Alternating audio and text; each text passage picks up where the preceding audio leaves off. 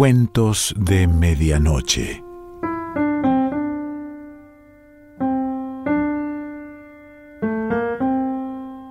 El cuento de hoy se titula El papagayo y pertenece a Humberto Arenal.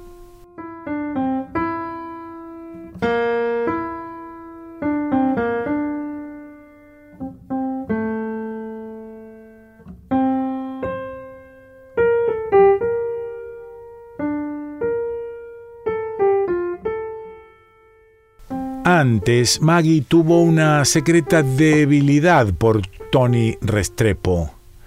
Hasta le perdonó que se casara con su hija Peggy, que entonces tenía 17 años, y que la hiciera abandonar sus estudios en la universidad. Le gustaba, a pesar de su piel oscura, su cara de indio y su acento latino al hablar, que ella tanto odiaba en los otros estudiantes latinoamericanos que venían a la casa.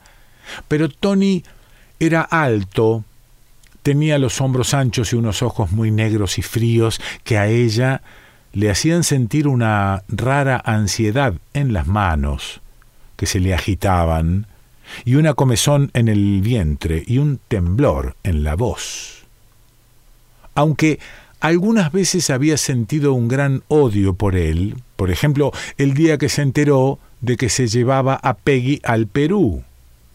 Y después cuando supo lo triste que se sentía ella en aquella casona de Lima, con toda la familia de él criticándola y vigilándola. La madre y las tías de Tony instándola a que fuera a misa todas las mañanas, a que se vistiera con más recato, a que no hablara fraternalmente con los hombres, especialmente con el indio Alfonso que se ocupaba del cuidado del jardín y su padre y sus hermanos que le informaban a Tony cada vez que ella salía sola a dar un paseo por la ciudad. Lo que más le disgustaba era que Tony, según le contaba Peggy en sus cartas, iba a emborracharse con los amigos y a reunirse en los prostíbulos con otras mujeres, mientras ella se quedaba en la casa, diez dormitorios grandes y oscuros, leyendo, releyendo los mismos libros que había llevado de los Estados Unidos. Además, se sentía muy desgraciada, porque no podía hablar más que con Tony, que era el único que sabía inglés.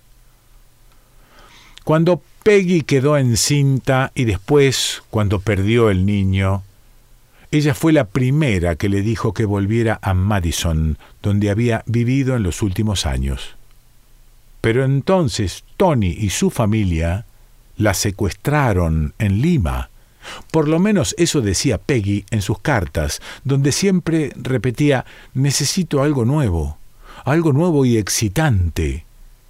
En la enorme casa estuvo dos meses recluida, con los criados silenciosos y furtivos mirándola y sonriendo mientras ella tomaba, con los ojos cerrados, largos baños de sol con un minúsculo traje de baño y se llenaba de pecas el rosado cuerpo. Ella fue la que le indicó que se fingiera enferma de la piel, las prolongadas exposiciones al sol le producían quemaduras de segundo grado y que le pidiera que la llevara a ver un médico a los Estados Unidos y sobre todo que llorara mucho. El plan tuvo éxito, por supuesto, porque como aseguraba Maggie, los hombres son siempre sentimentales y no pueden ver a una mujer llorando. Sobre todo, Tony Restrepo. Además, y a pesar de todo, él la amaba mucho. Antes de partir de Lima, Tony le regaló un hermoso papagayo a Peggy. Peggy regresó sola a Madison, volvió a la universidad y se dedicó a vivir su vida, a recobrar el tiempo perdido. Había engordado visiblemente, ya no era la muchacha alta y flaca y llena de pecas de antes, y sobre todo había ganado una gran confianza en sí misma. Además había tantos hombres con los que ella no se había acostado nunca, como por ejemplo Giuseppe, el fornido cantinero siciliano del bar donde su padre se emborrachaba todas las noches y al que había admirado desde que era una adolescente. Joe, el negro exboxeador que era dueño de un billar. Y el profesor mexicano que le había iniciado en el estudio del castellano y que le había regalado un libro de versos de Antonio Machado. Además, ahora siempre la casa estaba llena de admiradores a los que atendía mientras le pedía al papagayo, que había colocado en una enorme jaula en medio de la sala, que repitiera las malas palabras que el indio Alfonso le había enseñado antes de que partiera de Lima. Cuando mayor era su éxito, llegó Tony, porque alguien le había escrito que era oportuno que regresara. Pero Peggy se había divorciado de él en ausencia, aconsejada por Maggie. Al principio montó en cólera, y hasta llegó a amenazarla de que si la veía con algún hombre los mataría a los dos. Pero Peggy, que lo conocía bien, no se inmutó y siguió en su largo recorrido por la interminable lista de aspirantes a compartir su necesidad de nuevos amantes.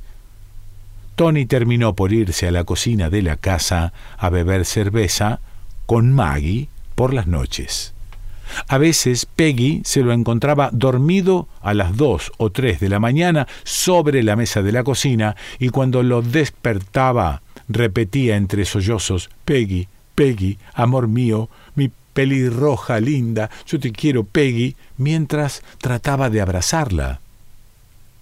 Mientras tomaba cerveza y le decía a Maggie cuánto quería a Peggy y cuánto sufría, ella lo miraba, secándose la cara gorda, roja y sudorosa, a aquellos ojos negros que seguían inquietándola.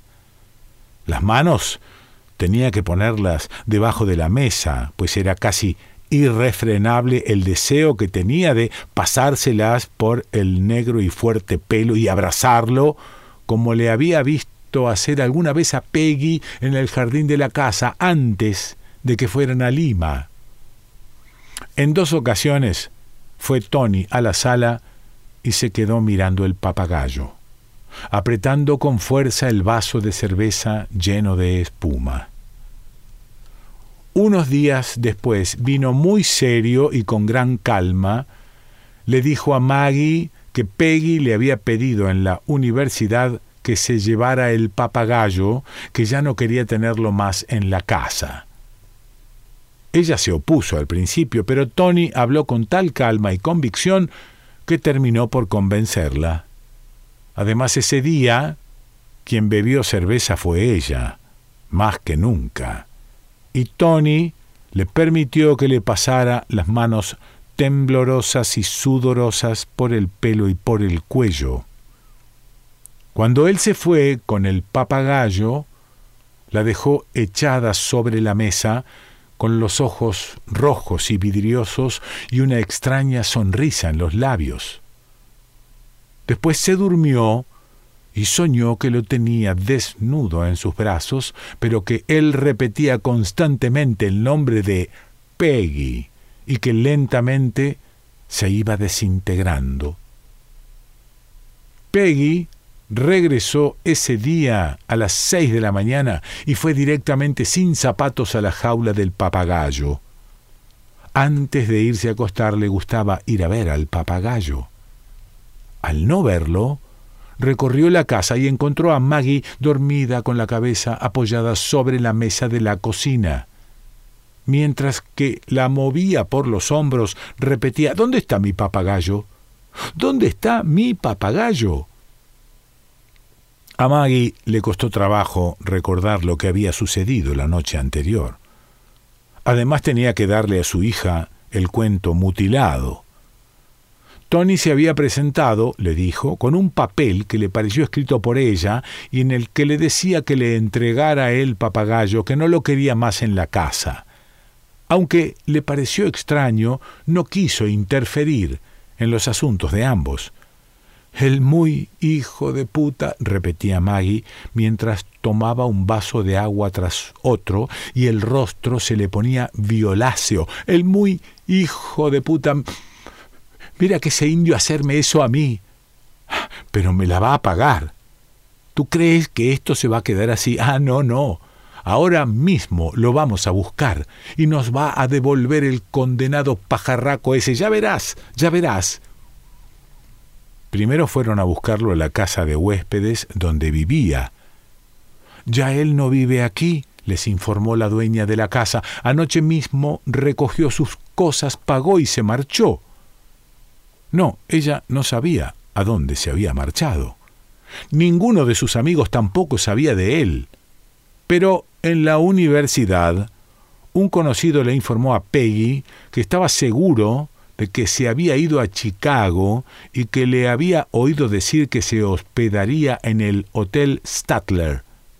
Creía que se había llevado el papagayo con él. La noche anterior lo había visto en la casa de huéspedes. Después de dos o tres whiskies, Maggie decidió que tenían que ir a Chicago. El profesor mexicano amigo de Peggy se ofreció para llevarlas en automóvil. Durante el trayecto, Maggie daba manotazos sobre el asiento y gritaba improperios contra Tony. Peggy lloraba desconsolada en un rincón del asiento delantero y su amigo le pasaba la mano por el pelo y repetía en castellano No te preocupes, mi amor, todo se va a arreglar, no te preocupes, no llores más. Cuando llegaron al Hotel Statler, les informaron que Tony Restrepo había llegado la tarde del día anterior, pero que se había marchado esa misma mañana Sí, llevaba un papagayo consigo y había dejado una dirección en caso de que alguien lo fuera a buscar. Cuando preguntaron que dónde se encontraba aquel lugar, todo el mundo frunció el ceño y les aconsejó que mejor no fueran por allí, que el barrio no era nada recomendable. Además ya estaba anocheciendo y era difícil encontrarlo. Pero Maggie insistió en que fueran a buscarlo. Ella quería decirle a ese hijo de puta todo lo que siempre había tenido ganas. Para llegar a la dirección que buscaban, recorrieron calles desiertas, con grandes depósitos de basura en las aceras cubiertas de una humedad fosforescente, con parejas furtivas hablando muy cerca el uno del otro. Hacía mucho frío y el aliento se convertía en una especie de humo nebuloso que los hacía aparecer como pequeños dragones en un mundo de asfalto y altas paredes oscuras. Cuando el auto se detuvo, alguien miró furtivamente por una de las ventanas de una casa y se escondió enseguida. Peggy aseguró que era Tony, Maggie decidió que se bajaran enseguida, que había que encontrar a ese hijo de mala madre, y su hija volvió a decir sollozando que ella quería que le devolvieran su lindo papagayo y que Tony era un hombre muy malo. Su acompañante volvió a pasarle la mano por el pelo y le pidió de nuevo que no llorara. Maggie llamó con fuerza a la puerta en tres ocasiones, y nadie contestó. La cuarta vez alguien entreabrió la puerta y preguntó qué, qué querían. Maggie dijo de mala forma que querían ver a Tony Restrepo enseguida. La mujer los miró detenidamente y después dijo que esperaran un momento. Esperaron más de cinco minutos y nadie contestó. Hacía tanto frío que todos tenían la piel amoratada. Maggie comenzó a dar puñetazos en la puerta y a gritar Tony, Tony, sal de ahí, hijo de puta. El hombre que las acompañaba les pidió que tuvieran calma, que si la policía los veía en ese barrio y a esa hora formando un escándalo, irían a parar a la cárcel. Pero ella siguió tocando y por fin otra mujer abrió la puerta y les preguntó ¿Qué desean ustedes? Peggy le dijo que deseaban ver a Tony Restrepo para que les devolviera el papagayo. ¿Tony qué? preguntó la mujer con cara de asombro.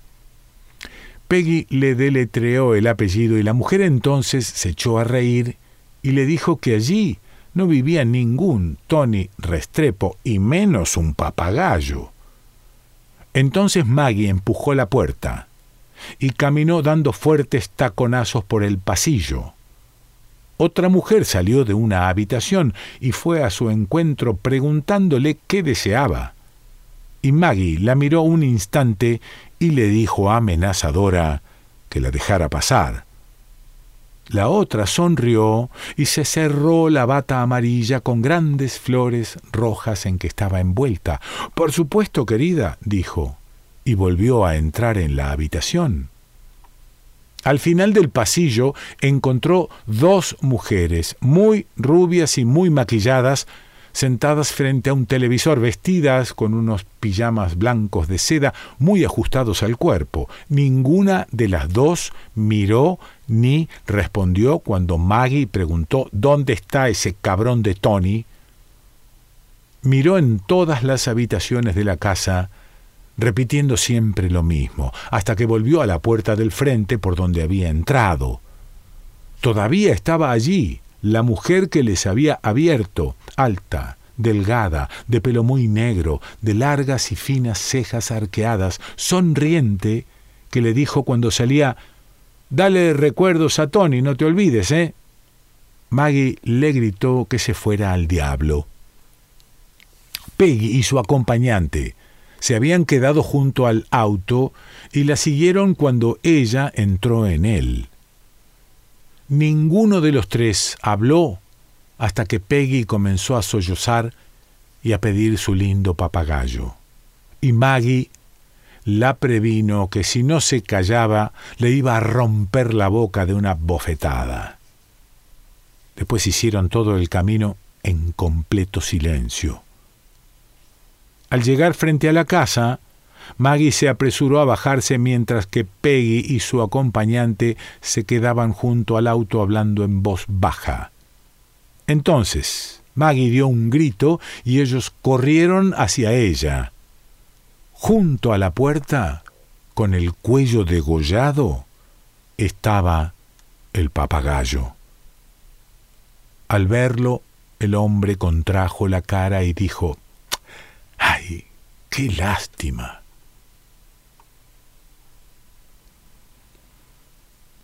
Humberto Arenal.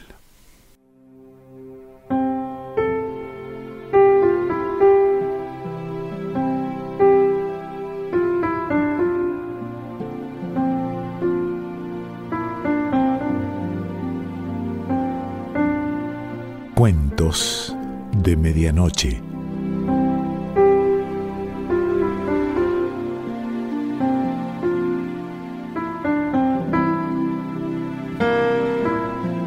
Selección Pancho Mondino.